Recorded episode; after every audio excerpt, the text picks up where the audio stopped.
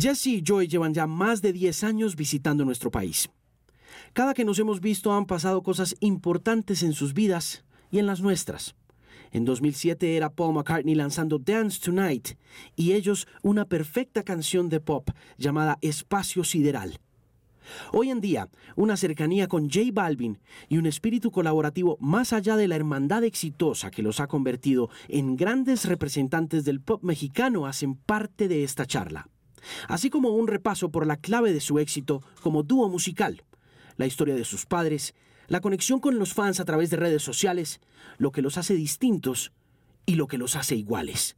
Jesse y Joy son dos maravillosos músicos y son mis invitados muy especiales al episodio número 25 de El Podcast por Canal 13. Pues bienvenidos otra vez. Gracias. Muchas gracias, un placer siempre estar contigo. Em, la última vez que nos vimos fue hace 10 años. Uf, 10 años. Yo estaba en la W y yo estaba enamoradísimo de una canción que se llamaba Espacio Sideral. Wow.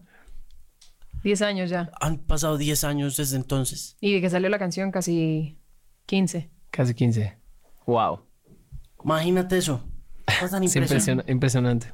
Y, tenían una versioncita muy como al estilo McCartney, ¿te acuerdas? Sí, sí, había una versión que hicimos ahí eh, medio inspirada, medio homage a, a un disco que sacó McCartney en esa época. Eso sí era mucha canción tan bonita. ¿Y qué ha pasado? Bueno, pues hablemos de estos últimos 10 años, porque qué, desatrasémonos un poco. Hay que ponernos al día.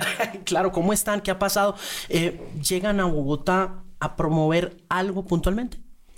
Sí, estamos eh, eh, promocionando el segundo sencillo de nuestro disco próximamente a ver la luz, que será por ahí el próximo año. Y em, no hemos dado ni el nombre del disco ni fecha, estamos ahí preparando todo, pero en el Inter ya eh, dimos a conocer los primeros dos cortes.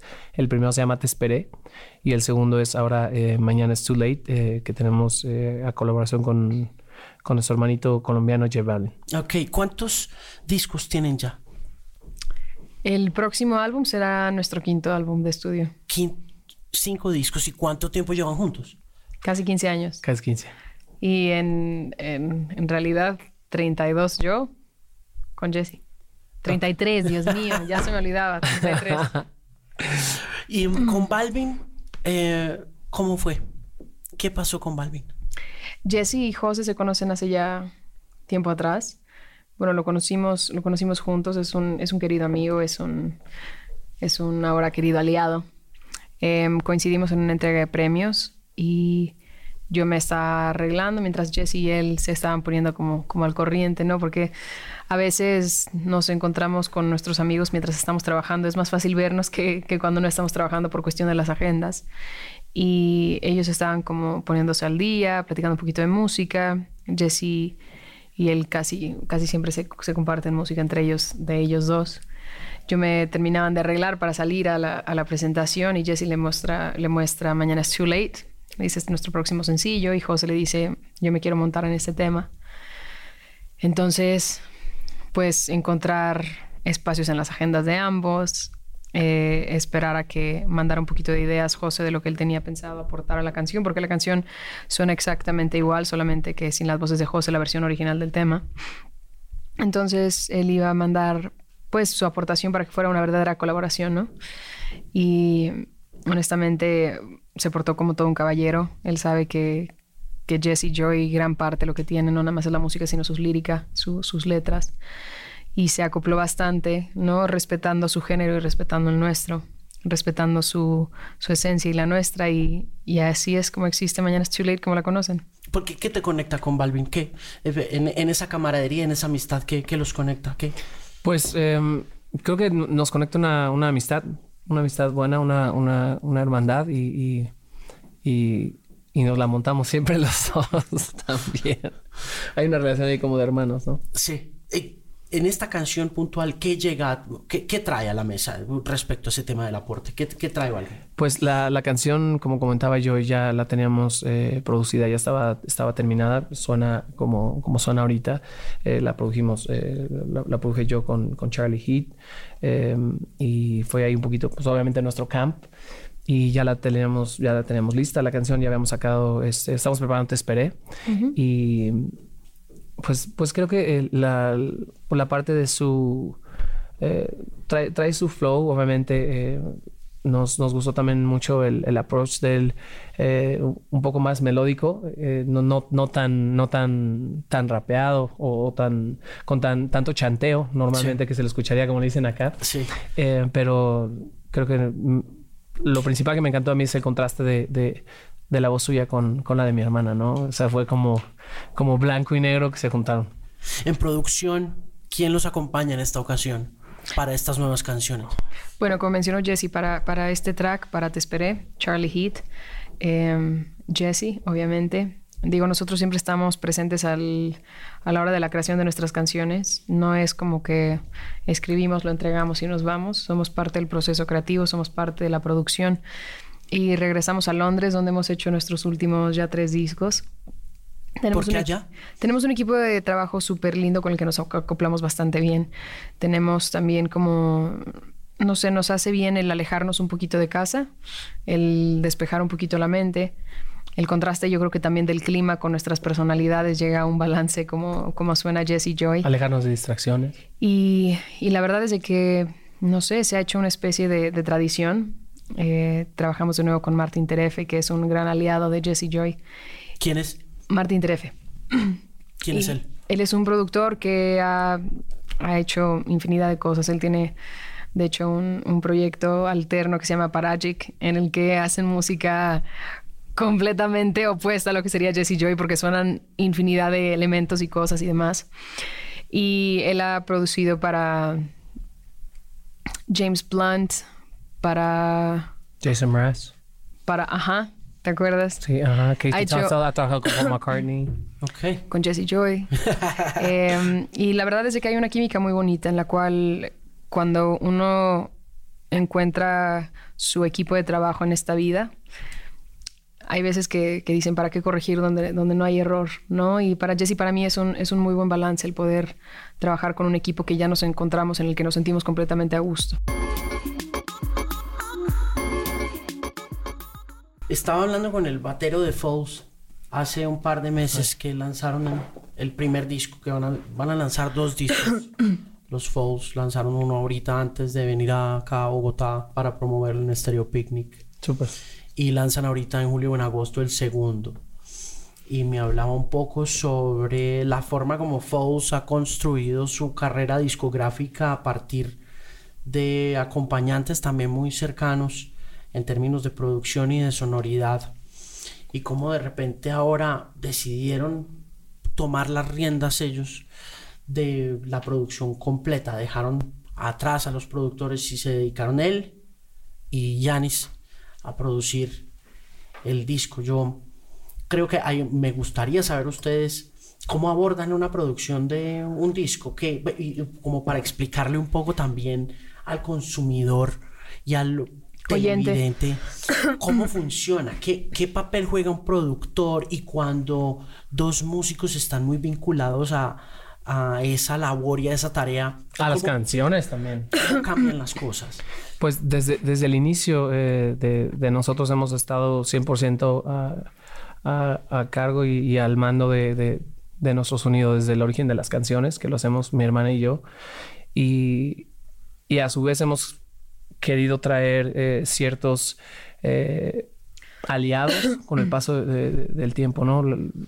Tú escuchas las, las, las maquetas, los primeros demos de, de, las canciones de nuestro primer disco y, y, lo vas a escuchar casi idéntico eh, el, el resultado final al, a cómo estaban las canciones en su en su periodo este, de demo. Sí. Simplemente nos hacían falta, pues obviamente no habíamos estado en un, en un estudio eh, profesional. profesional, ¿no?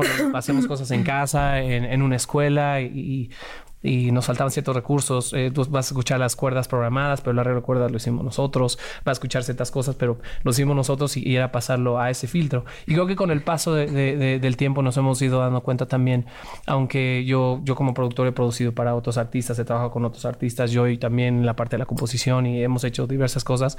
A la hora que traemos eh, ciertos aliados y sumamos ciertos elementos a, la, ecuación de mi hermana y mía, eh, hay, hay, ciertos, hay ciertos resultados lindos y en ese inter pues eh, hemos tenido aliados como, como Martin, ahora como, como Charlie Heat en, en algunas de las canciones de este nuevo disco pero nos gusta ese, ese, ese, experimento. A mí también en lo general como, como productor me quita un poco de, de, peso y, creo que egoístamente me quita un poco de, responsabilidad y eso a su vez, eh, ese, ese, miedo está, estando fuera de mi cabeza me da como más eh, ligereza a la hora de la creatividad. Sí, claro. Ese tercer personaje que está ahí, ese eh, Martin, em, ¿cómo aceptan una crítica o una observación cuando llegan a una canción? ¿Qué, qué, qué ¿Qué les dice el productor cuando, por ejemplo, no hay algo que le gusta o sienten que puede mejorar la cosa? ¿Cómo, funciona esa relación? Para empezar, eh, a nosotros nos educaron desde pequeños que cuando estás en una habitación y eres la persona más inteligente o la más talentosa, estás en la habitación equivocada. Creo que lo, interesante es siempre seguir creciendo, seguir aprendiendo, seguirte rodeando de gente que, que te enseña, de la cual aprendes, porque si tú eres la persona más inteligente en una habitación, ya no tienes nada que hacer ahí, un rumbo hacia dónde crecer. Mm. Cuando Jess y yo estamos trabajando, y justo lo que preguntabas ahorita, para que la gente sepa, el productor puede jugar distintos tipos de papeles. También depende del artista con el que está trabajando, también depende del género, también depende si es músico, si no es músico, si es compositor, si no es compositor. Como que hay, hay muchos factores que alterarían el papel de un productor. Cuando se trata para Jesse y para mí, el proceso creativo nuestro es como, perdón, nos encanta desde origen que la canción quede, o sea, que no le falte nada, pues, ¿sabes? O sea, estamos escribiendo una canción, nos tiene que erizar la piel, ya nos la imaginamos cómo va a sonar cuando la cantemos en vivo, nos imaginamos casi hasta el video.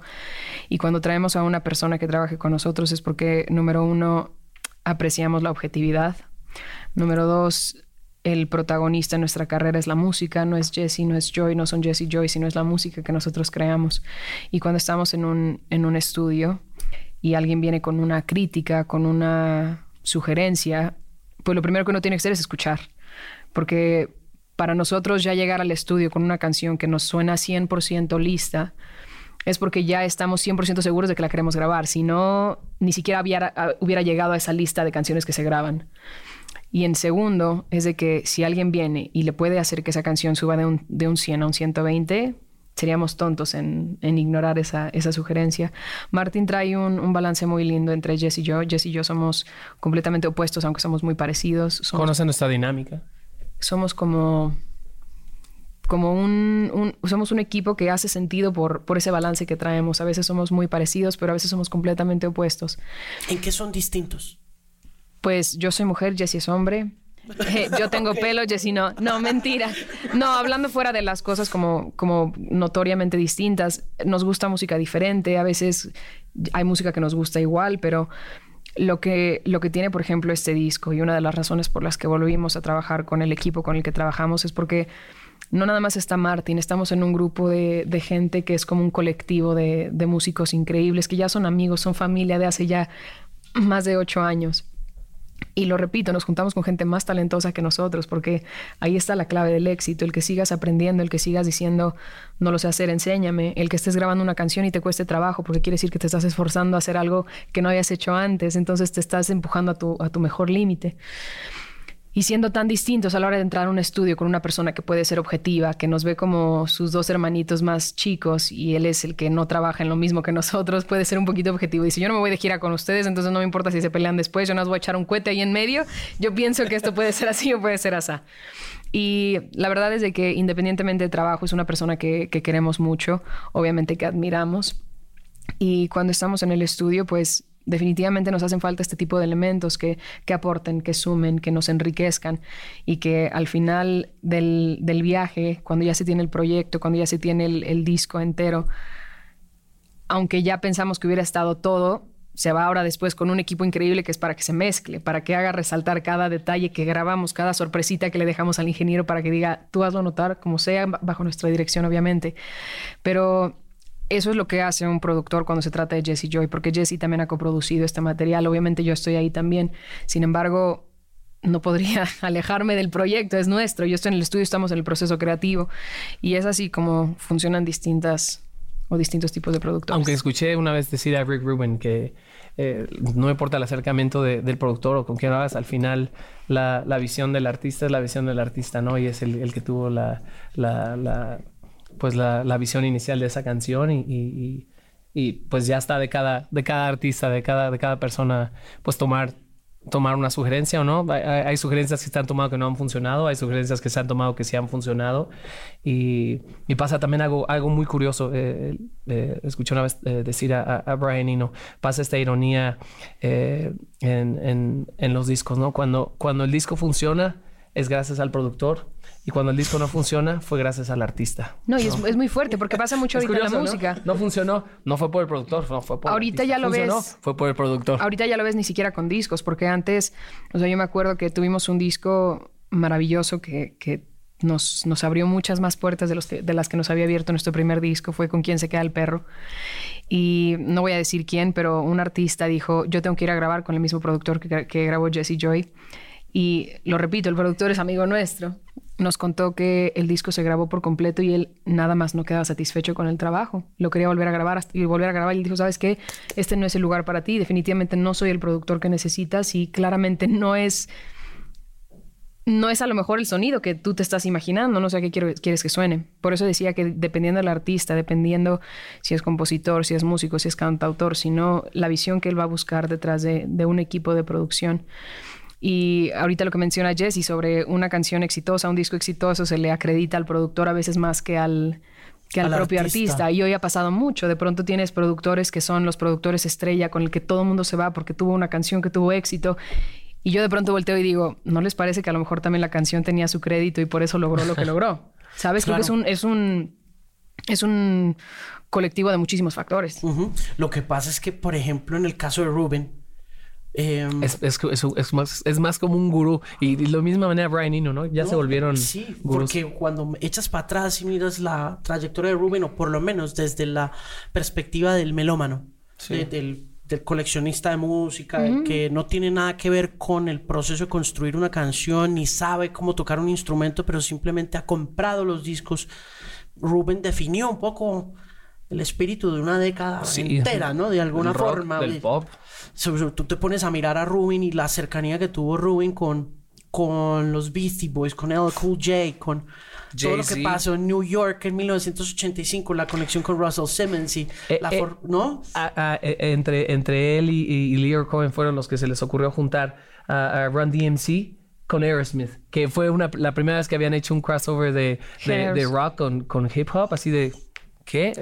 Ahora no suena, no suena como Normal. normal muy obvio con, Pero las época- fusiones que hay, pero en ese momento era ahorita nos, nos suena eh, tan, tan común este, eh, un- unos, unos nachos, ¿no? Eh, tortilla con queso para el momento. A la persona que se le ocurrió eso fue una genialidad, ¿no? Sí, claro. Sí, fue, fue un momento muy especial de sensibilidad que se propagó por toda la década, ¿no? Porque Rubin fue lo que te digo, o sea, Rubin empieza a hacer ese tipo de cosas, trabaja con Slayer, trabaja con, con las bandas de metal más importantes de Los Ángeles, las conecta un poco con esa sensibilidad del, de Nueva York, hace los Red Hot Chili Peppers y define un poquito el espíritu y, tam- y se queda uno como pensando en... Total. lo que Sin embargo, ahora, por ejemplo, Rick Rubin dicen que para que tú grabas, grabes un disco y lo quieres ir a grabar con él, él nunca está en el estudio. Y deja al ingeniero. Entonces, la persona que dice yo pagué porque estuviera Rick Rubin produciendo mi disco, Pero de ¿dónde pronto, está él? de pronto va a entrar, se va a fumar su varetita atrás sentado en el sofá y va a decir, esta canción como que... No me gusta. Le... Como que siento que mute, le hace mute, falta mute, algo. mute. Pero digo, tienes ahí asesoría de, de, de, de una leyenda, ¿no? Y, y- y digo, también hay productores eh, increíbles eh, actuales, eh, como Mark Ronson, ¿no? Que, es- que es, además, increíble. además de ser este, un multiinstrumentista eh, increíble, es, es uno de esos productores de, eh, que, que puede no tocar un solo instrumento en el disco, pero fue al que se le ocurrió armar y traer a, a los especialistas. Porque hay diferentes estilos. Es como si estuviera haciendo una casa.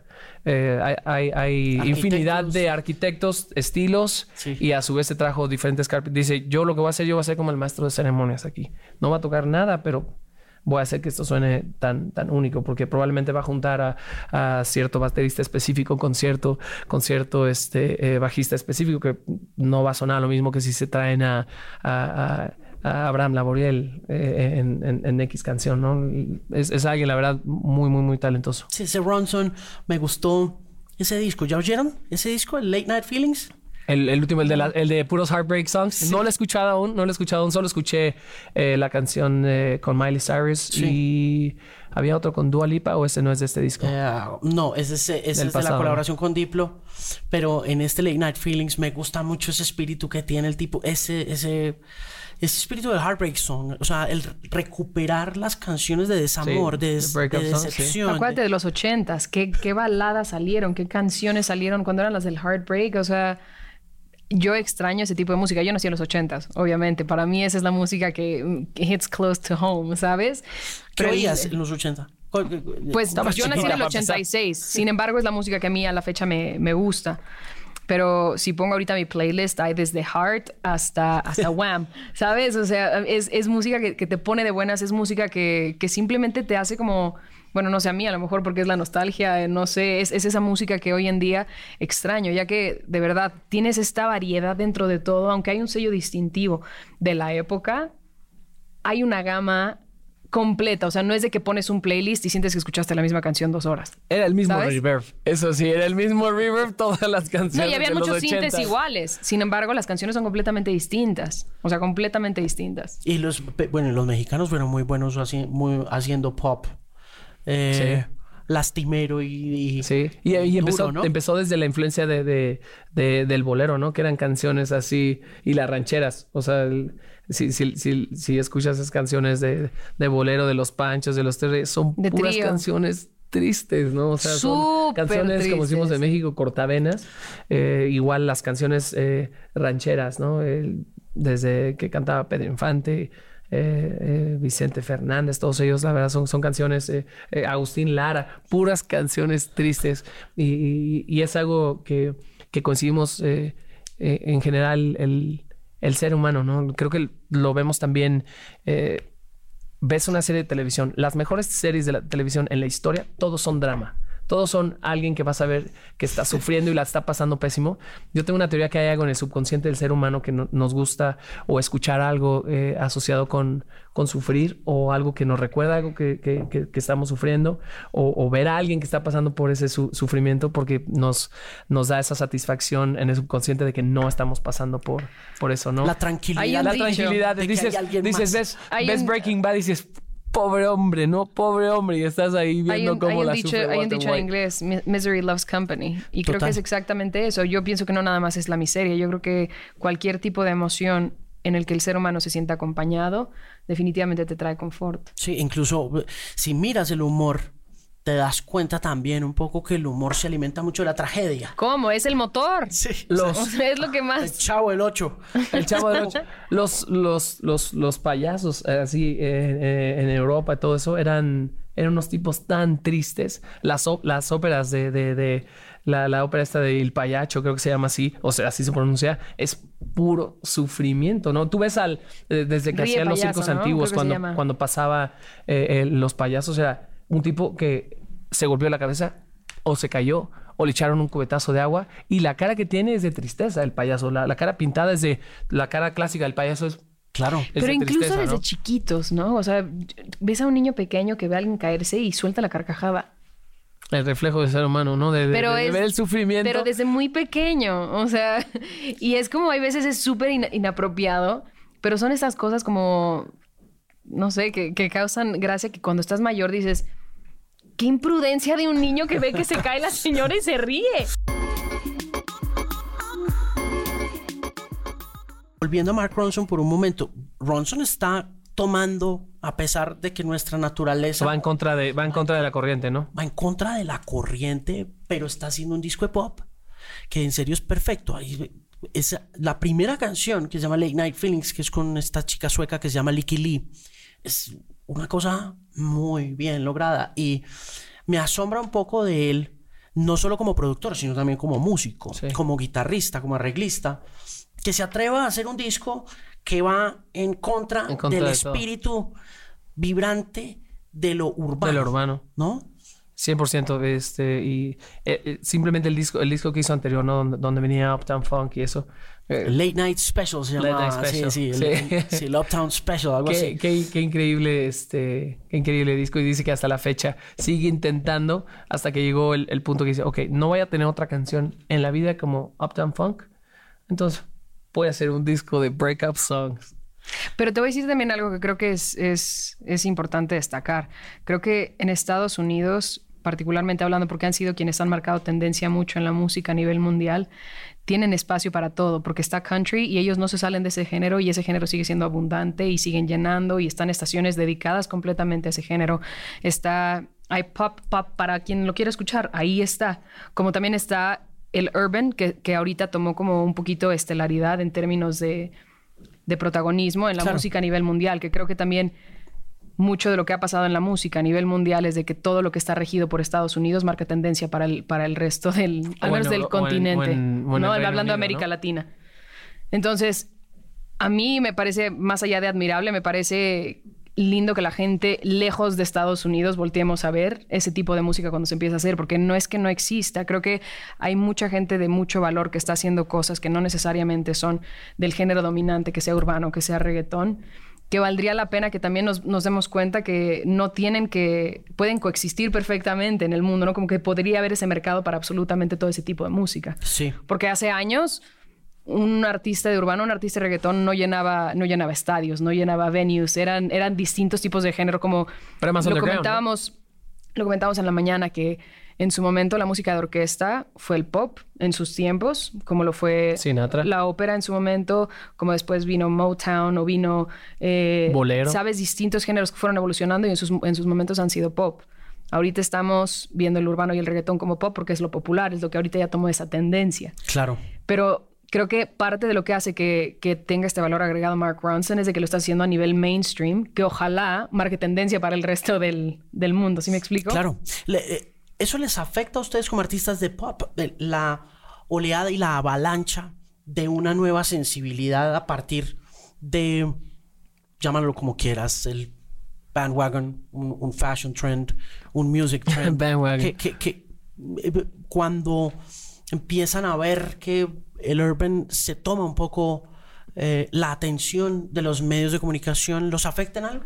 leí una vez, vuelvo ahí a un poquito de Rick Rubin, que decía, eh, pon atención a la cultura, pero no dejes que te, pero no te pierdas en la cultura, ¿no? Y, creo que es algo que al menos mi hermana y yo hemos intentado hacer a lo largo de toda nuestra carrera, ¿no? Eh, entre más viajamos, entre más hemos, ido conociendo lugares, gente, eh, nos hemos llenado de, más influencias, ¿no? Y hemos incorporado eso a nuestro, a nuestro core, a nuestro núcleo, a lo que siempre va a sonar a Jesse Joy. Y, y, es válido, ¿no? yo lo he visto con el tiempo desde con artistas que, y bandas que me emocionaron a yo querer hacer música y tomar una guitarra y sentarme en el piano como Coldplay, ¿no? Hay, hay muchos discos que, ok, empezaron, empezaron con el formato de, de, de, de drum, bass, guitar y y piano y ya, y de repente los escuchas haciendo este, canciones eh, con, con, baterías más programadas, con cosas así. Con Avicii. Pero, con Avicii, pero, pero creo que es, siempre, siempre es válido el, el, querer, el querer explorar y todo. La onda es, eh, es esa línea muy, muy, muy, muy delgada de, de, de, si, me, si, me, paso para acá, probablemente eh, pierdo esencia o pierdo esa, ese, ese hilo conductor que he tenido a lo largo de, que hemos tenido a lo largo de nuestra carrera y, esa conectividad con la gente. A mí me pasó un poquito con, con, con King. ¿Te acuerdas ese? El, de Fierce. ¿Era que era Fierce and Hopes o Sí, Hopes and Fears de 2003, sí. El, que fue eh, el disco ese. Me hubiera, me hubiera encantado escuchar al menos una secuela de, de, ese disco y se fueron ahí perdiendo un poco en el, en el camino, pero... O no perdiendo, La, la percepción para nosotros es, es, relativa, ¿no? Porque yo lo puedo percibir como perdiendo, pero al menos para ellos eh, fue Natural. Natural, quisimos, quisimos querer, quisimos crecer, quisimos explorar y, y, creo que es algo que está, que está, está pasando eh, y, siento también que es algo que de pronto a, muchos artistas eh, eh, en el género pop tradicional como lo conocemos, porque ahorita el género pop es el, es, es, el contemporáneo. Es el, reggaetón, es el, es el género que está tomando el lugar de lo popular y no como balada. De lo contemporáneo. De lo, el, género del momento.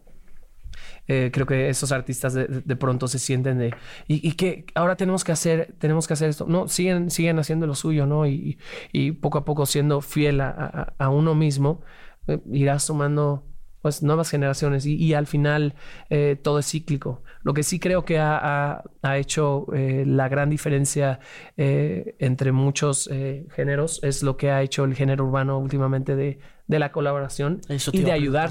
Ayudarse. 100% eso es lo que ha ayudado a que, a que persevere este momento de, de- de- euforia alrededor del género, a que se siga fomentando el género. Creo que es algo que no pasaba, nu- nunca pasó cuando, cuando el rock era el pop del momento, ¿no? Eh, la mayoría de los rockeros entre ellos, no, ¿yo qué voy a hacer con esto? Yo no voy a hacer nada con un artista pop. Y yo soy, yo soy demasiado cool y sofisticado para hacer eso.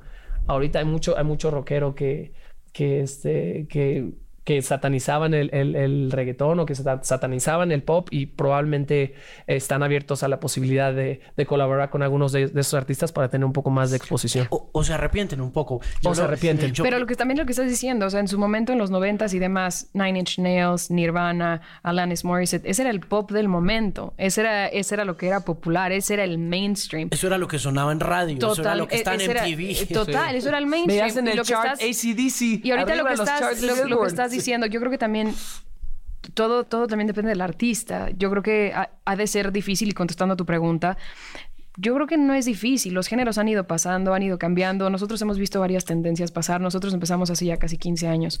Y me acuerdo que hubo un momento de euforia de boy bands. Tocaban rock o tocaban lo que... Eran boy bands, ¿sabes? Y, y dices, van pasando conforme viene el tiempo desde NSYNC, Backstreet Boys, y los vas viendo One Direction. Son boy bands nonetheless, ¿no? Pero nunca, nunca viste Espérame hacer un una segundito. colaboración en Sync, Backstreet Boys Espérame, y Jesse, Westlife. yo te dejé hablar. Espera. Entonces, lo que está diciendo Jesse ahorita, ¿no? Que creo que debe ser difícil para algunos músicos, bueno, no para algunos músicos, para algunos artistas que no son músicos o no están detrás de su proyecto como de forma creativa, el sentir que te estás perdiendo en una oleada o en una ola o en un mar enorme de, de música. Pero cuando nosotros vimos estos boy bands pasar, o sea, era impresionante cómo ver cómo rompían récords. Y las niñas tiraban las puertas de, la- de donde se vendían los discos en las firmas de autógrafos y nosotros íbamos en nuestro camino haciendo nuestra musiquita, ya sabes, con nuestro rollo en lo que sonaba Jesse Joy. Y de pronto pasa un año, pasan dos años, pasan tres años, desaparece tal banda, pasan cuatro años, desaparece tal banda, pasan cinco, desaparecen tantas bandas. Va pasando el tiempo, va pasando el tiempo y nos encontramos en un punto en el que el pop es la bachata. ¿Te acuerdas hace como Claro. 8 o Sí, 10 Rom- años? Sí, sí, sí. Romeo Santos Romeo era todo, Prince Royce, todo esto era así, súper. sí. Bachata era todo lo que estaba sonando y nos dijeron, yo creo que deberían hacer una versión de bachata de corre. Y nosotros, no, yo, nosotros, de hecho, la disquera a la fecha lo niega, pero no creían que era buen sencillo, no creían que debía haber sido una canción en ese momento. Tanto que le dieron a una, a una banda que recién habían firmado ellos, bachata, obviamente, le dieron la canción para ver si podían hacer una versión bachata. Dijimos, ¿la quieren hacer? Háganla, vamos a sacar corre como sea. Y de pronto vimos las, las listas de popularidad y en todas las canciones de bachata, en todos estos nombres que te menciono, aparece corre. Y dices, claro, la gente no es que esté conectando con géneros. Le, alimentas géneros y le alimentas un género en específico y van a consumir música. Lo que la gente quiere es una canción con la que conecten. Y creo que para Jesse y para mí eso es lo que nos hace mantenernos en esta línea, ¿no? En la cual decimos, no nos estamos comparando ni con un género, ni con el otro, ni con ningún artista. Nos estamos comparando con Jesse Joy del principio, nos estamos comparando con Jesse Joy de hace tantos años, nos estamos comparando con Jesse Joy de ayer y de hoy. Entonces, esa línea delgada que existe para Jesse y para mí, que es la que nos rompemos todos los días en encontrar la ecuación perfecta, es cómo encuentras la manera de sorprender a tu público que ya tienes y cómo haces que al mismo tiempo te reconozca. Ujú. Y eso es para nosotros esa fórmula que vamos a morir tratando de encontrar, que vamos a, a crecer tratando de, de lograr llegar a ese punto medio. Y, y- y creo que también lo que, lo que mencionaba Jesse es que lo bonito es de que no está peleado nada con nada. Vivimos en una industria maravillosa en la que no hay reglas como en un trabajo de, de 9 a 7, como en un trabajo de lunes a viernes. Es música, la creación se puede agarrar hacia donde le quieras ver, puedes ir tomando distintos elementos. Lo que creo que no cambia o no debería cambiar es la esencia del artista. ¿Sabes qué es lo que a final de cuentas, por más que le disfraces, le pongas, le quites, le des, dices, ay, pero suena fulanito de tal. Las colaboraciones, hablemos de las colaboraciones y cómo juegan un papel importante en esa forma de verse como músicos y como artistas de pop desde que comenzaron eh, hasta cuando nos conocimos hace 10 años hasta el momento en el que están ahora. Eh, ¿Cómo balancean eso? Hablando un poco de ese tema de balances y de equilibrios, de encontrar aquellas cosas que los sorprendan, aquellas cosas que de todas maneras el negocio está alimentando, porque independientemente de que sea una industria bonita, finalmente es un negocio. Totalmente. Eh, ¿Cómo balancean el tema de colaboraciones en la medida en que se ha ido tomando un poco la inspiración de lo pop? Honestamente no es fácil. Eh, y lo voy a decir tal cual lo que es. Nosotros escribimos un disco, grabamos un disco en el que solamente estamos como colaboración Jesse y Joy. Entra la parte de negocio y tenemos a la casa disquera diciendo, nos encanta tal canción, pero nos encantaría que fuera una colaboración. ¿Sabes? Ahí es donde encuentras ese punto en el que dices, perfecto, siempre y cuando sume. ¿Sabes? Porque no tenemos ningún problema en compartir música con amigos. Creo que la música es súper rica cuando se comparte, cuando encuentras esa gente con esa química con quien la puedes compartir. Sin embargo, ahí es donde se siente ya a veces como trabajo, ¿no? En el que te dice la disquera, yo creo en la canción y nosotros yo también, pero yo creo que sería más fuerte si tiene una colaboración. Y ahí es donde entra esa parte de negocio. Más fuerte y nosotros más fuerte o más común. Y no es de que sea más común, yo creo que el simple hecho de que ellos piensen que hay otra cuenta de Instagram, otra cuenta de otra plataforma que le está alimentando, que le está dando, dices, Ok, ok. Si lo piensas de esa forma, quizás te da un plus o un extra, pero a final de cuentas, si la canción no es buena, si la gente no conecta con el tema, no importa si pongas a ocho personas en un track, no importa si pones al nombre más grande de la industria. Creo que lo que estamos viviendo ahorita es la esencia de la industria de la música y es la música. Y una canción Las puede ser buena, la onda es que conecte o no. Claro. Es esa cosa que no podemos cuantizar ni podemos identificar y, y, y- y normalmente las canciones que conectan son canciones que van a seguir sonando 20 años después. Sí. Eh, ¿Qué tienen de... eh, ya les pregunté en qué son diferentes, en qué se parecen. Yo creo que no- nos, nos parecemos en lo apasionados y lo intensos. Eh, nos, nos, nos parecemos en, en que en, en lo perfeccionistas, en querer dar lo mejor de nosotros, en querer sorprender el uno al otro, tanto lo que yo puede hacer de lo que ella aporta, como lo que yo puedo hacer de lo que yo aporto y sorprenderla a ella. Nos parecemos en lo competitivos, pero eso a la vez es como nuestro, nuestro inner focus group, como nuestro pequeño, este, eh, eh, ¿cómo lo llaman? El estudio de mercado, ¿no? Interno de, ok, hasta que no nos erice la piel a los dos y no tiene que ser una frase que diga uno la, la que sea o la frase que le gusta al otro, tiene que ser la frase que nos mate a los dos. Y, y creo que eh, no- nos parecemos eso, nos parecemos en el sentido del humor. Eh, medio ácido.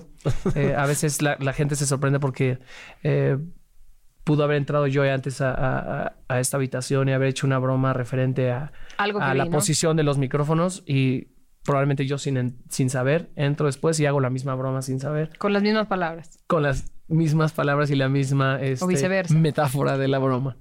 ¿Cómo, ¿Y cómo hacen, cómo se aguantan? Solo Eh, Dios haciendo sabe. pesas. So- Solo Dios sabe. ¿Cómo se soportan? Porque uno con los hermanos siempre tiene un breaking point. No, no, como... como Yo creo que es la persona que más, el hermano o la hermana eh, debe ser la, la persona que más te puede empujar al al límite, bueno como al malo. O sea, eh, hay un foco enorme rojo que dice autodestrucción, no oprimir, y el hermano dice... o viceversa, e-, es un peligro. Sin embargo, nosotros nos fuimos de gira cuando yo tenía 19 años, la primera vez, Jessy tenía 22, y fue viajar en aguas internacionales, fue la ley del oeste, No había sheriff. fue, fue verdaderamente no había sheriff, una, mamá, sheriff, papá. fue una, ¿Qué pasó ahí? fue una prueba de fuego. Yo creo que a raíz de eso nos hemos dado jalones, gritones, este, obviamente discutimos, no, no es como que, ay, no, son perfectos. No, tenemos nuestras diferencias, por supuesto. Pero papá siempre nos hablaba de Y las nuestras personalidades y nuestros caracteres y nos- todo. papá siempre nos hablaba de las piedras de río, ¿no? Que son tan lisas, tan bonitas. Y yo una vez le pregunté que por qué eran así. Me decía que era de tanta fricción entre ellas, de que venía el mar y el mar, el, el río, les, les, les empujaba con la corriente, se tallaban y quedaban así de lisas. Y pues lo tomamos muy a, muy a literal, entonces nos, nos Yo- yo discutimos mucho hasta que quedamos... que ya no tengo pelo, ¿no? No, y creo que aprendimos, aprendimos a, a ver las virtudes dentro de nuestras dif- diferencias. Aprendimos también a, a saber que no necesariamente tenemos por qué tener la razón, a que vemos la vida muy distinta, a que vemos a veces la vida muy igual. Sin embargo, permitimos que hayan ese tipo de discusiones para que se despresurice, porque si no, yo creo que en vez de piedras de río había, habría piedra de volcán. Sí, son pequeños, son pe- pequeños temblorcitos para que no haya un- una eh, eh, reacción en cadena de volcanes. Em, ¿Y los papás qué hacen? Pues papá ahorita está en el cielo, yo creo que echando ahí este las risas y las anécdotas con San Pedro. ¿Y la mamá? Mamá está en casa, En casa. eh, Ciudad de México. En, en Ciudad de México. Son del DF. del DF, Nosotros sí, nacidos y crecidos. Mamá es de Wisconsin. Ok. Se Midwest. Se enamoró, Midwest. de, se enamoró de México, se fue a vivir a México Y ahora no hay quien la saque de ahí. Literal. ¿Y ustedes se, crea- ustedes se en el DF todo el tiempo o, o tuvieron algo de crianza en el US? Crecimos y nacimos en la, en la Ciudad de México, pero nuestros papás, yo no sé si lo hicieron intencionalmente. Yo lo estoy haciendo ahora conscientemente y razonablemente con, con mis hijas. Pero eh, normalmente pasa eh, que en el lugar donde, donde vives, aunque tengas dos culturas o dos idiomas en casa, el lugar donde vives es la cultura que va y el idioma que va a terminar dominando, ¿no? Y creo que mamá lo hizo muy bien en, en querer este, como mantener un poco kosher el, el, el inglés en casa. Y pues era Como el español. Música, música en inglés, pero lleno a la escuela eh, eh, eh, en español, eh, en castellano, que nos enseñaban inglés en la escuela. Pues nuestros amigos todos eran, eh, todos eran mexicanos, todos hablaban español. eh, algunos hablaban inglés, pero la mayoría era como en español con ellos. Eh, papá estaba enamorado de la cultura de mamá, entonces papá ponía música en inglés, mamá de repente ponía, nos ponía música en, es- en español, pero también nos ponía CCR, también nos ponía Aretha James Franklin, Taylor. James Taylor y todo. Y creo que lo, lo hicieron de una manera eh, inconscientemente, mantuvieron como kosher los dos idiomas y crecimos con, con dos culturas en casa, casi como si hubiéramos estado viviendo en Estados Unidos, pero teniéndolo en casa. Con y una mini burbuja. Teniendo lo mejor de los dos países. ¿Y mm, cómo hacen para trabajar juntos? Porque una cosa es la relación de hermanos, amigos, confidentes, de parceros, un poco también que da la sangre y otra muy distinta es el music business, ¿no? El eh, eh, regalías y todo ese rollo. ¿Cómo, cómo? Todo como McCartney Lennon. Sí, eso les iba Pero también. Todo. también algo que, que creo que hace que disfrutemos tanto lo que hacemos es tenemos una misma visión hacia la música. Yo creo que hacemos música juntos, no nada más porque nos apasiona hacer música juntos, porque nos divierte hacer música juntos, también porque, número uno, los resultados son increíbles y número dos, compartimos esa pasión porque fácilmente yo creo que Jesse podría existir en un género distinto al que yo podría existir en un género distinto y a lo mejor ser dos artistas que, que coinciden en festivales de radio, ¿no? Sin embargo, cuando estamos creando hay una magia muy bonita que, que te puedo decir hoy en día que he trabajado con muchísimos compañeros en la industria, muy aparte de Jesse, como creo que Jesse también te lo dirá, él ha trabajado con gente muy separado de mí. Y cuando estamos haciendo música para Jesse Joy, hay una magia súper bonita que yo nunca he sentido escribiendo con nadie más. Y esa es una de las razones por las cuales han pasado casi 15 años y seguimos juntos. Hay una pregunta que siempre hago a músicos tan jóvenes Gracias. y que tienen bastante jóvenes Muchas gracias. La tienen, última vez que nos vimos fue hace un año.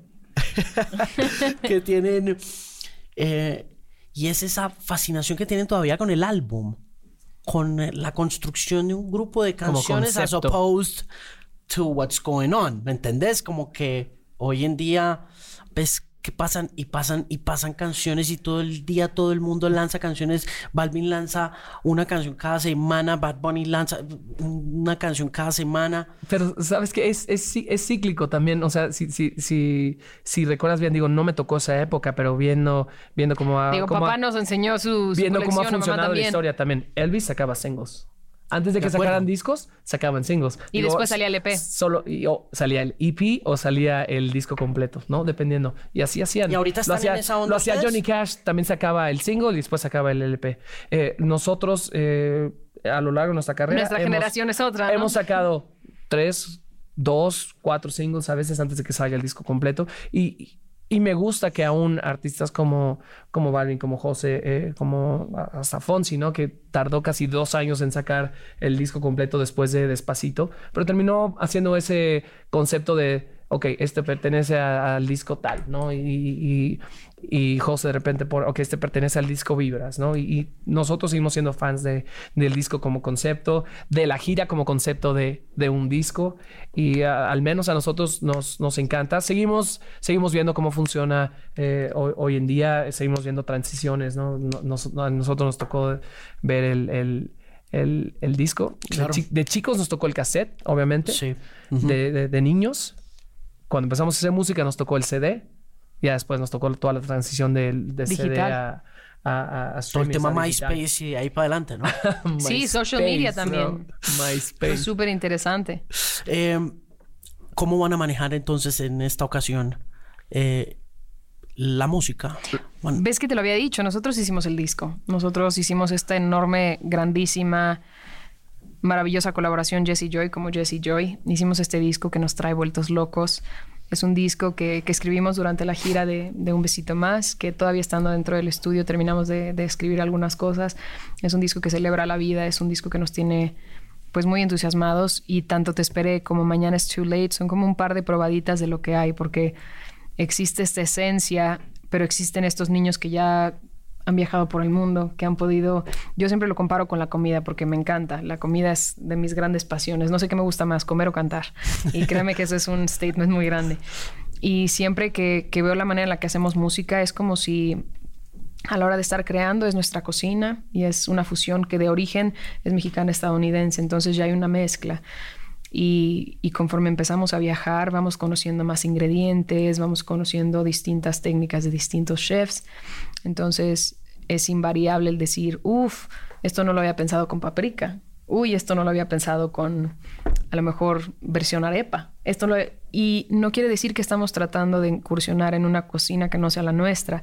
Lo divertido es que estamos trayendo esa fusión a nuestra cocina. Estamos en esta esencia de Jesse Joy como los chefs principales. Sin embargo, hay un toque de un país por aquí, con un toque de otro este sabor por acá.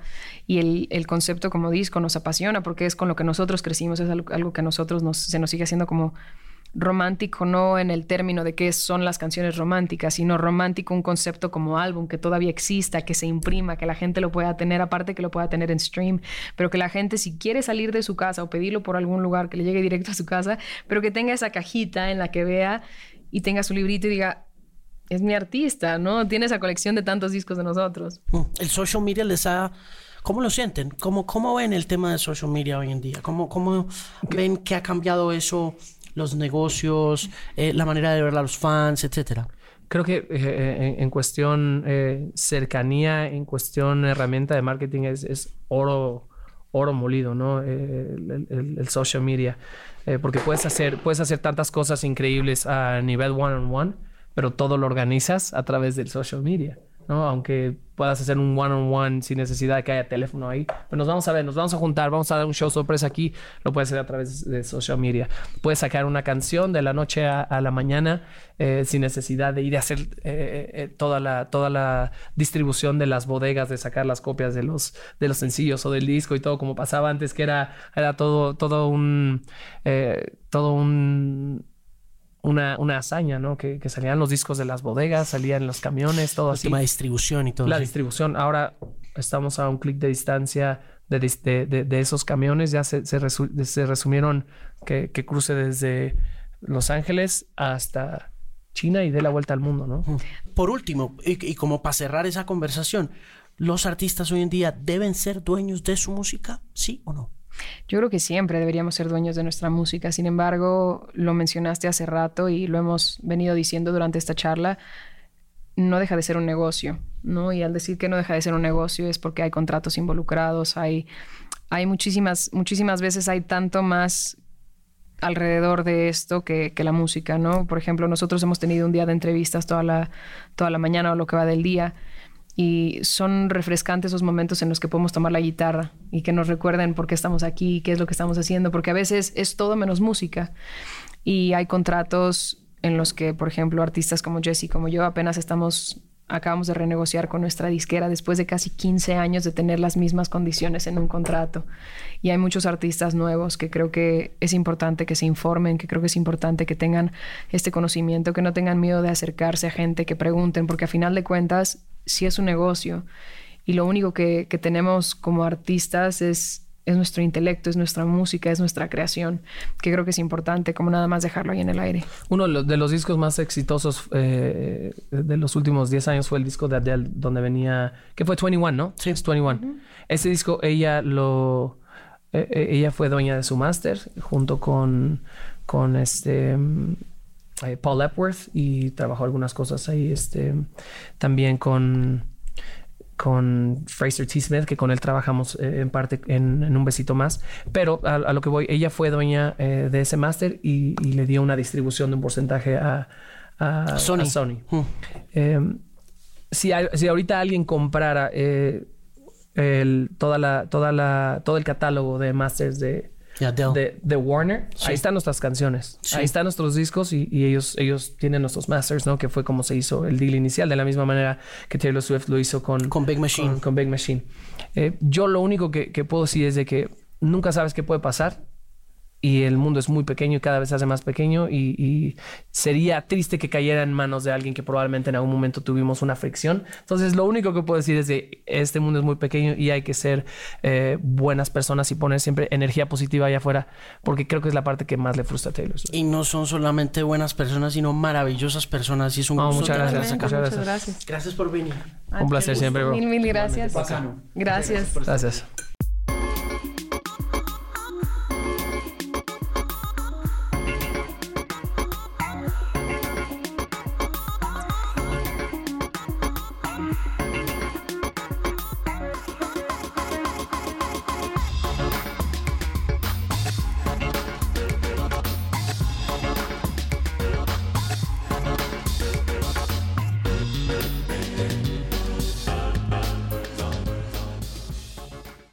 Este programa fue financiado a través de los recursos del Fondo para el Desarrollo de la Televisión y los Contenidos de la Autoridad Nacional de Televisión.